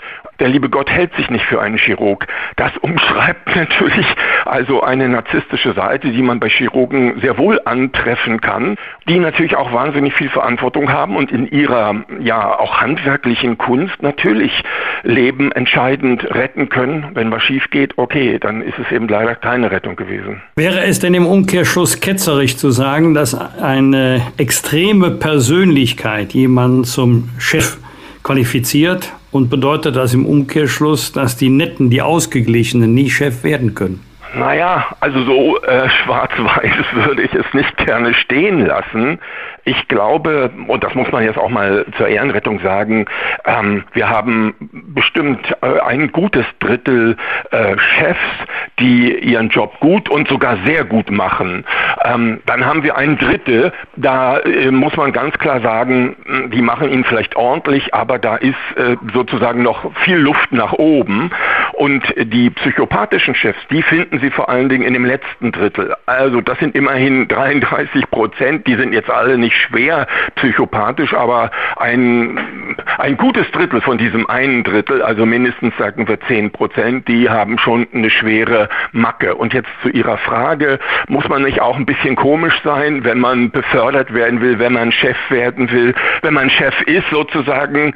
Wissen Sie, ich glaube, es ist wie in der Schule. Das sind ja Erfahrungen, auf die wir wir äh, schnell zurückgreifen können, die uns geprägt haben. Ähm, da gibt es Lehrer, für die wir gerne arbeiten, für die wir uns ins Zeug legen und dann wird äh, plötzlich Geografie, obwohl es nicht mein Lieblingsfach war, kommt auf die ersten Plätze, ja, und Mathematik, ja, okay, da hatte mich kein Lehrer sehr beeinflusst positiv, das war immer so ein Hassfach. Fakt ist jedenfalls, wir haben auch da ähm, Menschen, die sehr freundlich sein können und die ähm, ihre Schüler einbinden, mitnehmen können, motivieren können und die sich trotzdem durchsetzen und die Respekt und Autorität genießen, die müssen nicht rumbrüllen, äh, früher mit dem Zeigestock schlagen, mit schlechten Noten äh, drohen. Und genauso wie das Lehrern in der Schule gelingt, und ich denke, jeder von uns hat in der Regel Lieblingslehrer gehabt und deren Lieblingsfächer und hat positive Erfahrungen gemacht und natürlich auch das Gegenteil. Wenn wir das auf die Arbeitswelt ein Stück weit übertragen, dann glaube ich, und da kann ich auch gleich nochmal eine Untersuchung anführen, also dass Chefs, die sympathisch auftreten, die respektvoll auftreten, die die Leute mitnehmen, die zuhören, die mitfühlen können, die können sehr wohl auch unangenehme Botschaften äh, vermitteln, die können auch ihren Leuten was abverlangen. Aber der Unterschied ist, die müssen gar nicht Druck aufbauen, sondern die Leute geben freiwillig und gerne etwas sozusagen für das Unternehmen. Und insoweit gibt es eine Untersuchung aus den 90er Jahren der ehrfürchtigen äh, Personalberatung Kienbaum, die in den letzten 20 Jahren vor allen Dingen für den öffentlichen Dienst arbeitet. Die haben 435 ähm, wirklich ähm, Führungskräfte ganz, ganz weit oben, also Geschäftsführer, Vorstandsmitglieder ähm, untersucht ähm, mit einem Fragebogen. Und das Ergebnis war, dass die, die psychopathologisch aufgefallen sind, also sozusagen umgangssprachlich, die da einen ziemlich schlechten, einen irren Eindruck hinterlassen haben, auch in ihrer Bilanz sehr viel schlechter waren als die, die stabil, die psychisch sozusagen gesund ähm, aufgetreten sind in den ähm, Test, den man denen vorgelegt hat. Das war ja eine freiwillige Sache. Also mit anderen Worten, ich glaube, dass Chefs, die ja freundlich mit ihren Mitarbeitern umgehen, können sehr gute Chefs sein und können sehr viel bewegen. Jetzt haben wir lange über die Chefs gesprochen, jetzt äh, kommen wir zu den Mitarbeitern, Mitarbeiterinnen. Was können denn diese Damen und Herren machen, wenn sie das Gefühl haben, ich will nicht sagen, wenn sie feststellen, weil feststellen, das wäre ja schon so eine therapeutische Qualifikation, die man vielleicht als Mitarbeiter, Mitarbeiterin gar nicht hat. Aber wenn man das Gefühl hat, mein Chef gehört eher auf die Couch beim Therapeuten als ins Büro, was, was können denn dann diese Mitarbeiter machen oder wie sollen sie denn dann damit umgehen? Ist es dann das Stammtischgespräch in der Kantine, äh, wo man sagt, Menschenskind, der Alte, die Alte, die gehen heute wieder uns so Piesacken und so, sucht man sich dann dieses Ventil mit Gleichgesinnten, Gleichgestellten, auch vom Rang her? Oder was sollen die denn dann machen, wenn sie das Gefühl haben, Chef oder Chefin gehört eher auf die Couch? Also zunächst mal ist es wichtig, so ein Gefühl wirklich ähm, zur Kenntnis zu nehmen, nicht zu verdrängen, nicht lange auf die lange Bank sowas zu schieben, sondern sich zu fragen, was löst dieser Chef, und manchmal ist es ja auch eine Chefin, was lösen die in mir aus? Äh, woran erinnert mich das? Und äh, wenn einem das sehr, sehr komisch vorkommt und wenn man damit dicke Probleme hat und wenn das nicht nur einmal sozusagen auftritt, sondern wenn man das über einen gewissen Zeitraum von, ja, jetzt vielleicht nicht nur Stunden und Tage, sondern von ein paar Wochen so beobachtet, dann ist es natürlich naheliegend und auch wichtig, dass man mal andere Kolleginnen und Kollegen fragt, wie erlebst du eigentlich den Chef? Wie fandst du den gestern mit dem, was er da angesagt hat oder wie er einen kritisiert hat, vorgeführt hat? Also man holt sich sozusagen auch nochmal einen anderen Blick äh, von den Leuten, die das auch beurteilen können. Und dann ist es natürlich wichtig, dass man möglichst einen Freund, eine Freundin hat, einen Partner, eine Partnerin hat, mit der man das bespricht und sich selbst dabei auch nochmal reflektiert. Aber wenn Sie zu dem Ergebnis kommen, hier stimmt was mit meinem Chef nicht, dann haben Sie natürlich eigentlich als erstes die Aufgabe, die Herausforderung, und das erfordert schon Mut, ja, auf den Chef zuzugehen, Smalltalk ein bisschen zu machen, ihn vielleicht auch so ein bisschen zu streicheln im Sinne von, loben, und dann zu sagen, Chef, aber helfen Sie mir zu verstehen, warum haben Sie dies, das, jenes gestern so gemacht, so angesagt, warum sind Sie da unfair laut geworden, so habe ich das jedenfalls erlebt, was werfen Sie mir vor, was auch immer das ist. Also suchen Sie das Gespräch. Das kann schon ein richtiger Ansatz sein. Das kann manchmal auch helfen. Es gibt durchaus Chefs, die sich auch immer noch selbstkritisch reflektieren können. Oftmals wird man natürlich das Gefühl kriegen, äh, das ist vergebliche Liebesmüh oder jetzt bin ich noch tiefer in den Keller sozusagen, ähm, habe ich mich selbst gebracht und ähm, ich werde da keine Zukunft haben. Fakt ist jedenfalls, wenn das Gespräch nichts nutzt, dann ist es ähm, immer eine Überlegung wert, geht man zum oberen Chef sozusagen eine Etage oder sogar zwei Etagen höher, gibt es in der Institution den Personalrat, den äh, Betriebsrat, äh, mit dem man darüber sprechen kann, ähm, kann man da sagen, kommen Sie doch mal zu uns in die Abteilung, sprechen Sie mal mit den Kollegen, machen Sie sich selbst ein Bild. Also das sind immer noch sozusagen Versuche, ähm, hier etwas zu bewirken. Die andere Möglichkeit, das ist der Weg Nummer zwei, ist natürlich, sich eine Hornhaut zuzulegen, ne? sich ähm, sozusagen abzuschotten, dem Chef aus dem Weg zu gehen, keine Konfrontation zu suchen, keine Widerworte, sich sozusagen zu trauen.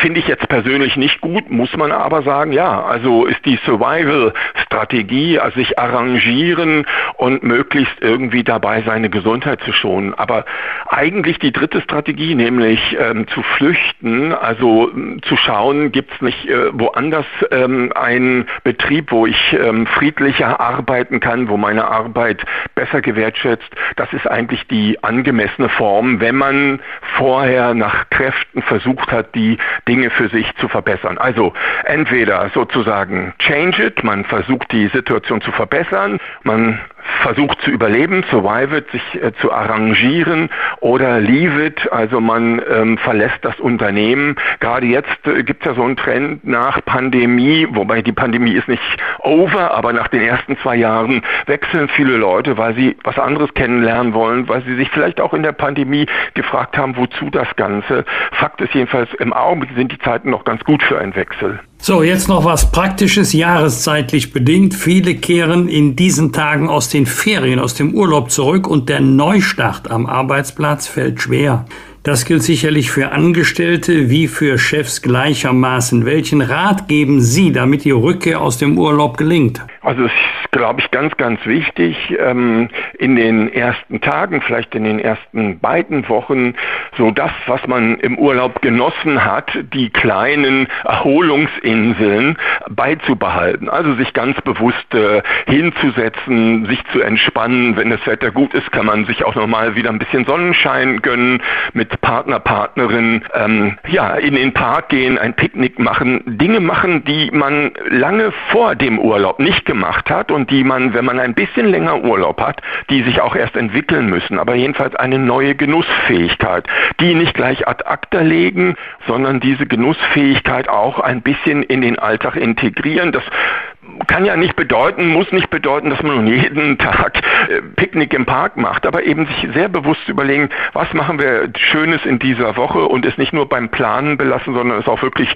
ähm, leben. Und das ist eine Sache, die oftmals schnell in der Arbeitswelt, wenn man eben gerade aus so einer Situation zurückkommt, die sehr paradiesisch ist, äh, die da ganz schnell verloren geht, die da wenig Aufmerksamkeit hat. Übrigens, Menschen, die arbeitslos sind, ähm, die können keinen Urlaub mehr so richtig genießen. Ein Teil unserer Genussfähigkeit, warum wir im Urlaub wunderbar genießen, entspannen können, ist, dass wir wissen, der Urlaub hört auf und dann fängt der vielleicht sehr graue Arbeitsalltag wieder an. Aber ähm, sozusagen der Mensch ist ähm, so eingerichtet, so ausgerichtet, dass er auch ein Stück weit eben die Wechsel, die Wechsel der Jahreszeiten, die Wechsel zwischen Anspannung, Entspannung, Urlaub und eben Arbeit ähm, durchaus braucht und äh, damit sich eigentlich ganz gut über Wasser hält. Positive Bilanz aus unserem Gespräch. Ein Drittel der Chefs und der Chefinnen sind wirklich toll so gemischte Bilanz unseres Gesprächs, soweit ich das verstanden habe. Ein Drittel ist durchaus noch ausbaufähig in ihrem Interagieren mit den Mitarbeitenden. Und traurige Essenz aus dem Gespräch, ein Drittel der Chefs gehört leider auf die Couch. Danke für diese ersten Überlebenstipps für den Berufsalltag. Wer das Thema vertiefen möchte, den empfehlen wir das mehr als 350 Seiten starke Buch von Jürgen Hesse mit dem Titel Mein Chef ist irre, Ihre auch.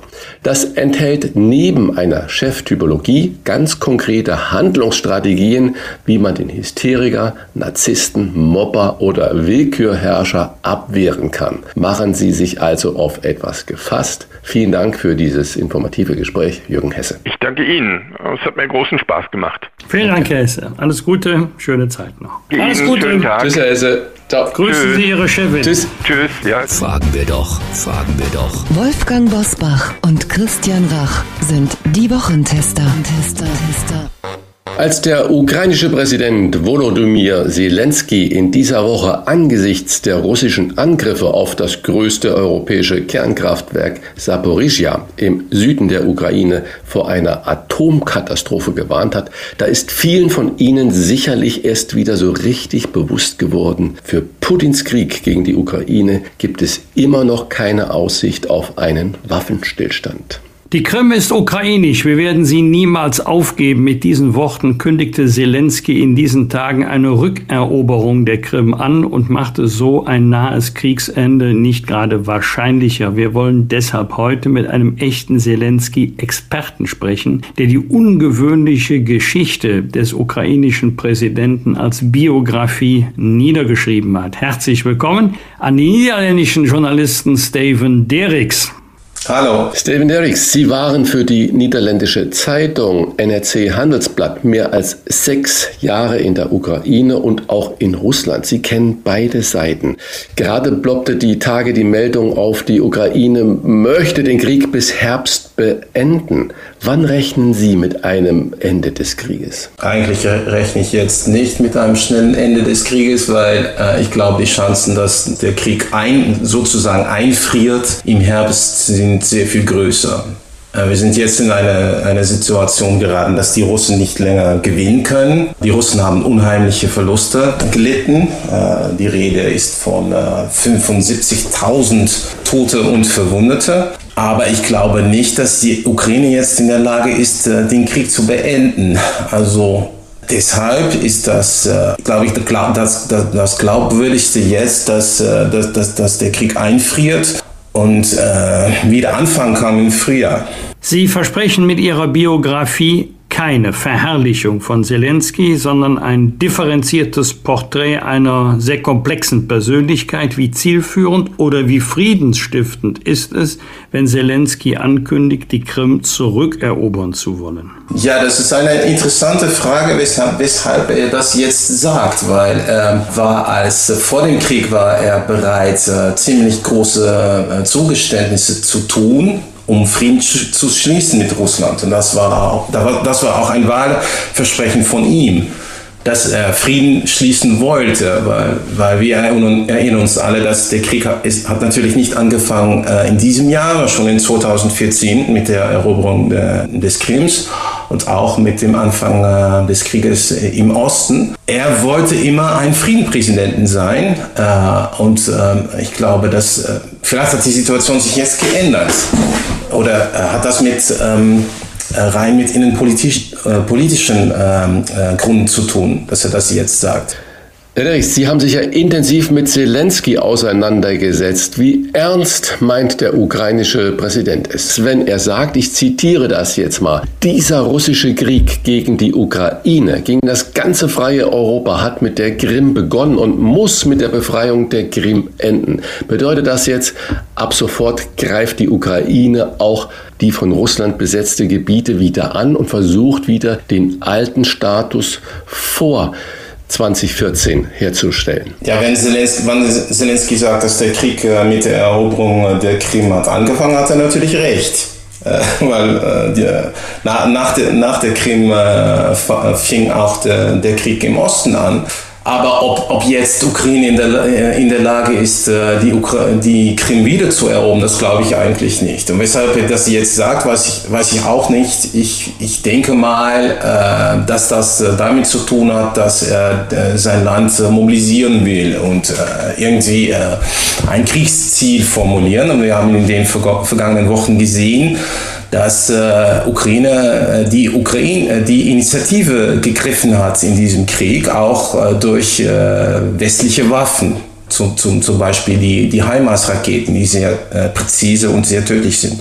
Russland betrachtet die Halbinsel als sein Staatsgebiet und hat für den Fall ukrainischer Angriffe mit massiver Vergeltung gedroht. Bedeutet das, dass wir möglicherweise vor einer neuen Eskalationsstufe dieses Krieges stehen? Das glaube ich jetzt nicht, weil wahrscheinlich hat es, hat, hat es diesen Angriff, diesen großen Angriff auf äh, die Krim schon gegeben, äh, vor, vor zwei, drei Tagen mit äh, den Explosionen äh, auf dem äh, Luftwaffenstützpunkt äh, in der Nähe von Sevastopol. Das ist mehr als 200 Kilometer von von der Front mitten äh, auf der Halbinsel und das war schon, äh, äh kann man sagen, äh, ein, wichtiger, ein wichtiger Schritt. Ob, ob es wirklich ein, äh, ein Angriff war, wissen wir nicht. Aber dass da etwas passiert ist und dass da auch viele Flugzeuge zerstört sind, wissen wir. Und die Russen haben reagiert mit der Meldung, dass das ein Unfall war. Also eine Eskalation wird es, glaube ich, nicht geben.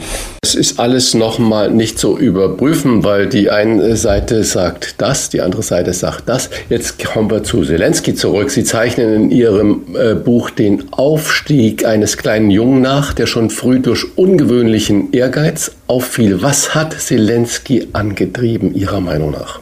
Ja, das ist eine gute Frage.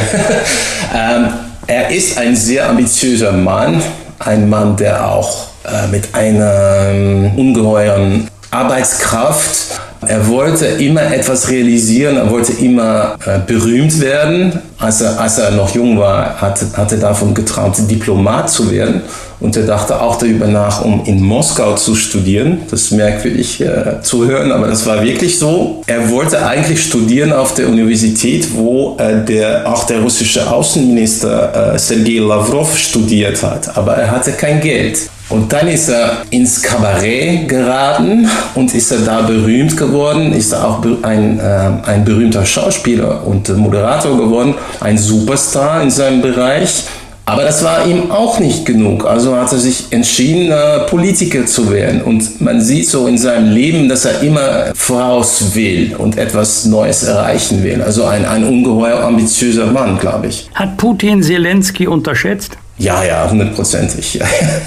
Ja, aber er hat sich immer ein bisschen für, vor ihm gefürchtet, glaube ich, weil das merkt man immer bei dem Putin, wenn er den Namen seines Gegners nicht nennt. Also das, das ist auch mit dem, mit dem Nawalny so, der, der große Herausforderer der russischen Opposition, der jetzt im Gefängnis sitzt in Russland. Putin nennt niemals seinen Namen und das hat er mit dem Zelensky genauso gemacht, als, der, als Zelensky erst gewählt worden war. Und da hat er einfach gesagt, also diese Clown. Etwas war schon immer von Anfang da, dass, er, dass, dass, dass der Putin ihn gefürchtet hat. Aber ich glaube nicht, dass, dass, dass Putin ihn betrachtet hat als ein, ein, ein Stratege oder äh, ein Gegner, der Widerstand leisten konnte im Falle eines Krieges. Also militärisch hat er ihn total unterschätzt. Zelensky wurde nach seiner Wahl zum Präsidenten oft nach seiner Herkunft befragt. Er sagt stets, wir waren eine ganz normale jüdische Familie. Was will er denn damit ausdrücken? Ich glaube, er will damit ausdrücken, dass er ein Repräsentant der assimilierten Juden in der Sowjetunion war. Also nicht religiöse Leute, die einfach diese Herkunft hatten und ich glaube, äh, letztendlich äh, ist diese jüdische Herkunft für ihn nicht das, das, Wichtigste. Und ich glaube, das Wichtigste ist, dass er äh, aus dem Süden der Ukraine stammt, aus einer russischsprachigen Region. Ich glaube, das ist sehr viel wichtiger als seine jüdische Herkunft. Und was auch sehr wichtig ist, ist, dass er aus einer äh, Familie von, äh, aus der Intelligenz stammt. Sein Vater war Ingenieur, seine Mutter auch. Also das sind, sie sind auch am Leben, typische Repräsentanten der Sowjetelite. In diesem Sinne ist er kein äh, Nationalist, äh, kein Mann, der sich betrachtet hat als äh, also richtiger Ukrainer. Er hat die Welt immer größer gesehen. Also er, hat immer im größeren russischen Raum gelebt, kann man so sagen. Und seine Karriere hat sich auch abgespielt in der Ukraine und Russland. Die Ukraine hat ja schon vor Zelensky äh, versucht, näher an Europa heranzurücken, was die EU ja auch immer mit äh, Hinweise auf Rechtsstaatlichkeit, Korruption und so weiter zurückgewiesen hat. Äh, wir schauen ja jetzt eigentlich in dieser Logik dieses schrecklichen Krieges immer nur auf Putin und versuchen ihn zu analysieren und gucken, was er da alles macht. Als Kriegsverbrecher wird er gesehen. Wenn wir jetzt noch mal auf Zelensky schauen. Er ist 2019 ja als Außenseiter angetreten, wie Sie es gerade geschrieben haben. Er ist immer angetrieben. Er war ein Superstar in seinem Gebiet, im Fernsehen, in den Medien. Und äh, er sagt, ich möchte gegen die korrupte Elite meines Landes zu Felde ziehen. Wie hatte Zelensky überhaupt Zeit, da irgendwas in Angriff zu nehmen? Wie sehr ist es Zelensky Bekämpfung dieser Korruption überhaupt gelungen oder spielt das jetzt momentan überhaupt gar keine Rolle? Vielleicht spielt das jetzt keine Rolle, aber das war natürlich das wichtigste Thema für ihn. Also er will von der, äh, aus der Ukraine ein modernes westliches Land machen ohne Korruption. Und er will, dass normale Ukrainer ein normales Leben führen äh, können, ohne jemanden zu bestechen äh, den ganzen Tag und so weiter. Und er versteht auch, dass es für die Entwicklung der Ukraine unheimlich wichtig ist, dass Schluss gemacht wird mit dieser Korruption. Aber äh, die Bekämpfung davon, das ist wirklich aus der Hand geraten in den ersten zwei Jahren schon. Und eigentlich hat Zelensky, das beschreiben wir auch im Buch, nach undemokratischen Mitteln gegriffen, um äh, sich zu wehren gegen Angriffe diesen Oligarchen. Und das ist, glaube ich, auch etwas, was uns Sorgen macht, Sorgen machen soll, glaube ich, weil er ist ein Mann, der alles selbst entscheiden will und möglichst schnell. Aber das geht mit der Bekämpfung der äh, Korruption in, äh, in der Ukraine geht das einfach nicht. Man soll die Institutionen stärken, also das, das Gericht, die Staatsanwaltschaft, das Parlament und so weiter. Und das, ich glaube, das versteht er nicht so ganz. Das haben wir zum Beispiel vor einigen Wochen gesehen, weil äh, wenn er die, ähm, den Staatsanwalt Irina Venediktova entlassen hat, also ein Präsident, der äh, mitten im Krieg äh, den Staatsanwalt, der entlasst, also das ist kein gutes Zeichen. Und das schwächt auf, auch die Staatsanwaltschaft, wie jetzt äh, damit tätig ist, äh, russischen Kriegsverbrechen zu untersuchen. Also das sind so Sachen, der, die er nicht versteht. In der aktuellen Vogue posieren Zelensky und seine Frau Olena Zelenska vor Kriegstrümmern und Soldaten. Für viele Beobachter war der Auftritt des Präsidentenpaars in einem Mode-Hochglanzmagazin jedenfalls zu diesem Zeitpunkt ein echter PR-Fehltritt. Sehen Sie das auch so? Ja, das war wirklich ein großer Fehler, glaube ich. Und ich verstehe nicht so gut, warum er das gemacht hat, weil er immer sehr gut versteht, wie man also auftreten soll in der Presse und äh, auf dem Fernsehen und so weiter, in den Medien. Ja, verstehe ich eigentlich nicht, weshalb er das gemacht hat. Vielleicht ist das ihm äh, zum, zum Kopf gegangen, weil er ist jetzt ein, ein nicht nur Superstar, er ist auch Kriegsheld und so weiter und so weiter. Vielleicht ist das, äh, sind das Spüre sein, seines alten Lebens als äh, Medienperson. Äh, ein Fehler war sicher.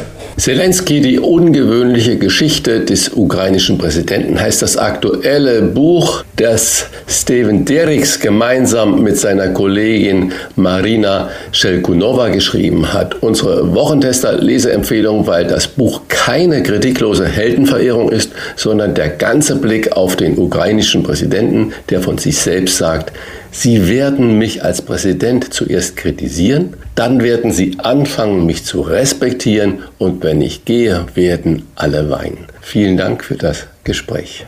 Gerne getan. Vielen Dank auch von mir. Alles Gute. Vielen Dank an Grüße nach Holland. Rauf und runter. Wolfgang Bosbach und Christian Rach sind die Wochentester. Tester. Wir geben Ihnen an dieser Stelle unsere ganz persönliche Bewertung ab über das, was wir in dieser Woche gut oder schlecht fanden. Daumen hoch oder Daumen runter, klare Urteile sind gefragt. Lieber Wolfgang, gab es für dich in dieser Woche oder in den letzten zurückliegenden Wochen irgendetwas, bei dem du gesagt hast, Daumen hoch oder Daumen runter? Jedenfalls habe ich ein erhebliches Störgefühl bei dem Thema Nordrhein-Westfalen gründet eine Meldestelle für Äußerungen unterhalb der Strafbarkeitsgrenze. Wir haben ja seit einigen Wochen eine schwarz-grüne Landesregierung in Düsseldorf und im Zuge der Koalitionsvereinbarung ist auch diese Meldestelle vereinbart worden. Es geht um rassistische Äußerungen, um antisemitische, antiziganistische, queerfeindliche Äußerungen. Jedenfalls um Äußerungen, die so gedeutet werden könnten, die sollen gemeldet werden. Auch dann, wenn sie nicht strafrechtlich relevant sind. Also damit habe ich mehrere Probleme. Erstens stellt sich dann doch äh, die Frage, ob wir nicht das Denunziantentum anfeuern. Wir haben ja gehofft, dass wir diese Zeiten doch endgültig hinter uns gelassen haben, wo es so eine Art Blockwacht gibt, der jetzt äh, genau guckt, was sagen die Leute, wie reden sie, was für Begriffe benutzen sie und auch wenn es nicht strafrechtlich relevant sind, muss sofort äh, gemeldet werden an diese Stelle. Und dann kommen viele andere Fragen. Was passiert denn jetzt? Wer überprüft denn auf welche Weise, ob der erhobene Vorwurf zutreffend ist oder nicht? Also ob es den Vorfall überhaupt gegeben hat. Welche Daten werden von wem erfasst? Was macht dann diese sogenannte Meldestelle mit den Vorwürfen? Und ähm, wer prüft eigentlich, ob sie in die Kategorie meldepflichtig oder meldemöglich fallen oder nicht? Und für mich ein ganz wichtiger Punkt, erfährt derjenige, gegen den der Vorwurf erhoben wird, eigentlich davon, dass seine Äußerungen bei der Stelle registriert oder vielleicht sogar für längere Zeit gespeichert werden.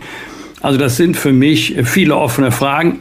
Es ist wahrscheinlich gut gemeint. Aber ähm, ich fürchte, dass jetzt wieder viele denken werden, man kann ja überhaupt nicht mehr sagen, was man sagen möchte. Nein, man sollte sich auch nicht rassistisch äußern, antisemitisch äußern. Sollte man auch nicht. Aber die Gefahr besteht dann eher darin, dass es Leute gibt, die anderen etwas unterstellen, was sie möglicherweise so überhaupt nicht gemeint haben.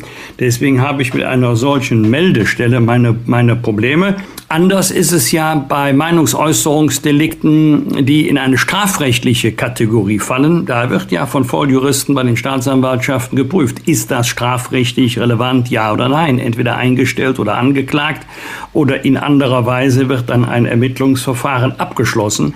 Aber eine solche, ich nenne sie jetzt mal politische Meldestelle, die erscheint mir doch problematisch zu sein. Das zweite Thema, Christian, ist eher etwas zum Schmunzeln. Im ersten Moment habe ich bei der Meldung Arbeitsberatung im Freibad geschmunzelt, habe gedacht, das fehlt jetzt noch, äh, Berufsberatung in Bikini und Badehose. Aber beim weiteren Nachdenken habe ich gesagt, eigentlich nicht so schlecht, dass die Arbeitsverwaltung einmal dahin geht, wo man sie gar nicht vermutet, dass man so ein niedrigschwelliges Angebot macht. Und wenn das dann noch angenommen wird, dann hat sich die Initiative gelohnt. Vielleicht müsste man mal im Herbst nachfragen, ähm, wie die Erfahrungen sind, die Erfahrungen auf beiden Seiten, bei den Beraterinnen und Beraterinnen, aber auch bei der Kundschaft. Lieber Christian, was hat dich in den letzten Wochen geärgert oder gefreut? Ja, äh, geärgert oder gefreut. Ich, ich gebe einmal ein kurzes äh, Statement. Uh, Uwe Seeler ist ja gestorben und es gab eine bewegende Trauerfeier. Ich will gar nicht über die Trauerfeier sprechen, sondern das Uwe Seeler ist ja heute umso mehr eine Ausnahmeerscheinung, wenn man das ganze Theater, was es im Profisport da überall heute gibt, und es geht nicht mehr um Identifikation, es geht nur noch um Geld, um bestes Geschäft und um äh, Milliarden, die da hin und her geschoben werden. Und da muss man mal wirklich das nochmal so Revue passieren lassen, was so eine äh, Identifikationsfigur wie Uwe Seeler da geleistet hat. Und damals ging es durch die Stadien, Wolfgang, wir beide erinnern uns noch daran, Uwe, Uwe, Uwe. Das heißt, es hieß eigentlich, das war wie Deutschland, Deutschland. Uwe stand da für Deutschland. Und das war natürlich ein äh, wunderbarer Mensch und er war angreifbar, also anfassbar, nicht angreifbar, anfassbar. Der hat nicht Wasser gepredigt und Wein getrunken, sondern er war einer aus dem Volk geblieben und hat Stiftungen äh, ins Leben gerufen und so weiter. Also ein ganz großartiger Mensch und ähm, Daumen hoch für Uwe Seeler.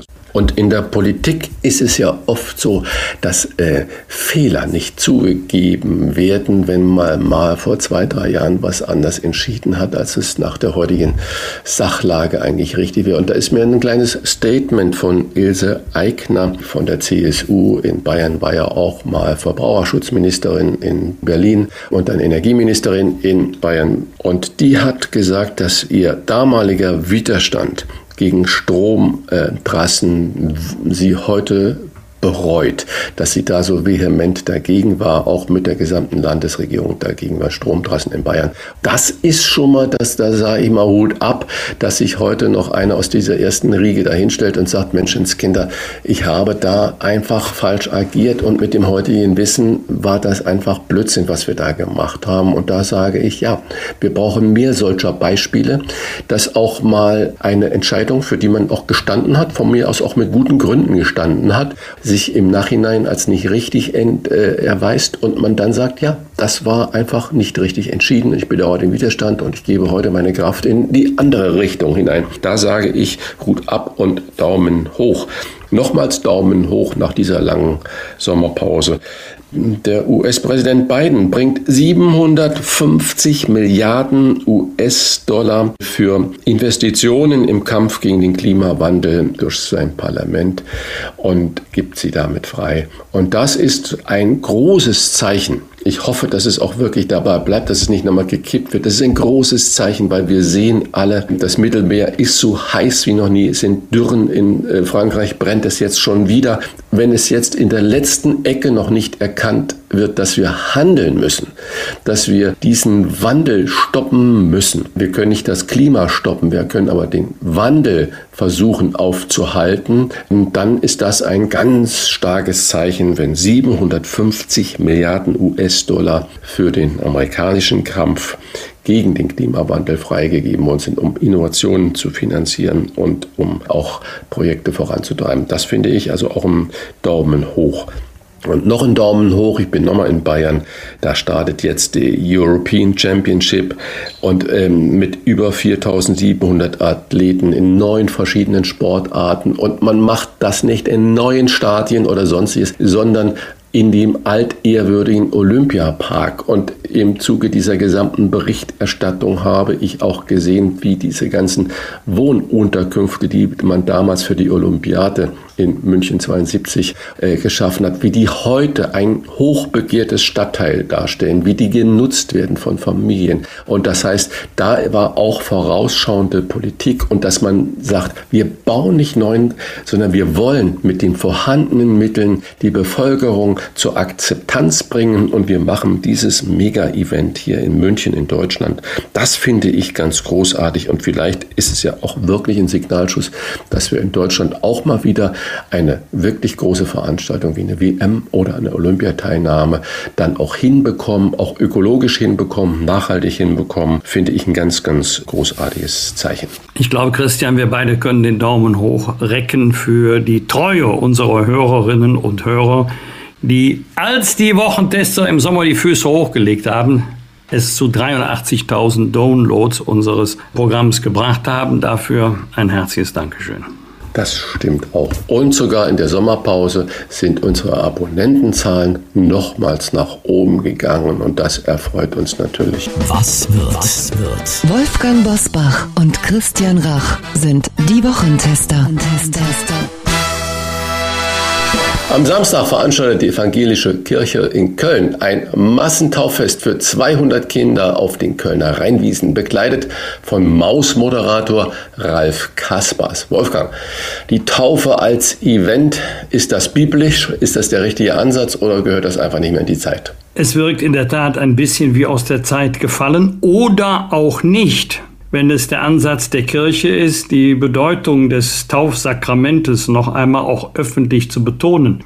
Ich lasse jetzt mal dahinstehen, ob 200 äh, eine Masse bilden oder nicht. Jedenfalls ist es doch eine große Gruppe und dann auch noch öffentlich und auf den Rheinwiesen und mit dem Mausmoderator. Es ist ja ein Sakrament der Kirche. Der Täufling soll sich von der Macht der Sünde befreien. Er soll in die Gemeinschaft der Gläubigen aufgenommen werden. Ein zutiefst religiöser Ansatz. Wenn dafür geworben wird, für das Sakrament der Taufe, und wenn man glaubt, durch ein solches Event Breitenwirkung erzielen zu können, dann ist es gut. Wenn man es nur als Event sieht, als in Anführungszeichen Massenveranstaltung, dann finde ich es nicht so gut. Am Sonntag wird YouTuber Rezo 30 Jahre alt. Christian, was wünschst du ihm? Was soll ich ihm wünschen? Soll weiterhin kritisch bleiben, aber auch fair bleiben. Äh, in der Auseinandersetzung kann man das, glaube ich, mit harten Bandagen machen, aber nicht unter der Gürtellinie. Das heißt also auch Erkenntnisgewinn online ist wichtig, auch für einen Rezo vermutlich. Am Sonntag findet in Bad Nauheim zum 20. Mal das European Elvis Festival statt. Elvis Presley war ja von Oktober 1958 bis März 1960 als Soldat in Friedberg stationiert und wohnte in Bad Nauheim. Wolfgang, was macht denn für dich diese Faszination von Elvis Presley heute noch aus? Ähm, wenn man Elvis lebt, googelt, glaubt man ja gar nicht, was man da alles findet. Aber er war nicht nur zu seiner Zeit, auch heute noch ein Weltstar. Ähm, nicht nur musikalisch hat er ja nur Maßstäbe gesetzt, eine Milliarde Tonträger äh, verkauft, war King of Rock and Roll und in 31 Spielfilmen mitgewirkt, also musikalisch sowieso unsterblich. Und vielleicht hängt auch der Mythos Elvis damit zusammen, dass er ja schon sehr früh verstorben ist, nämlich schon mit 42 Jahren. Das erinnert mich immer an äh, den Schauspieler James Dean, der nur 24 Jahre alt geworden ist.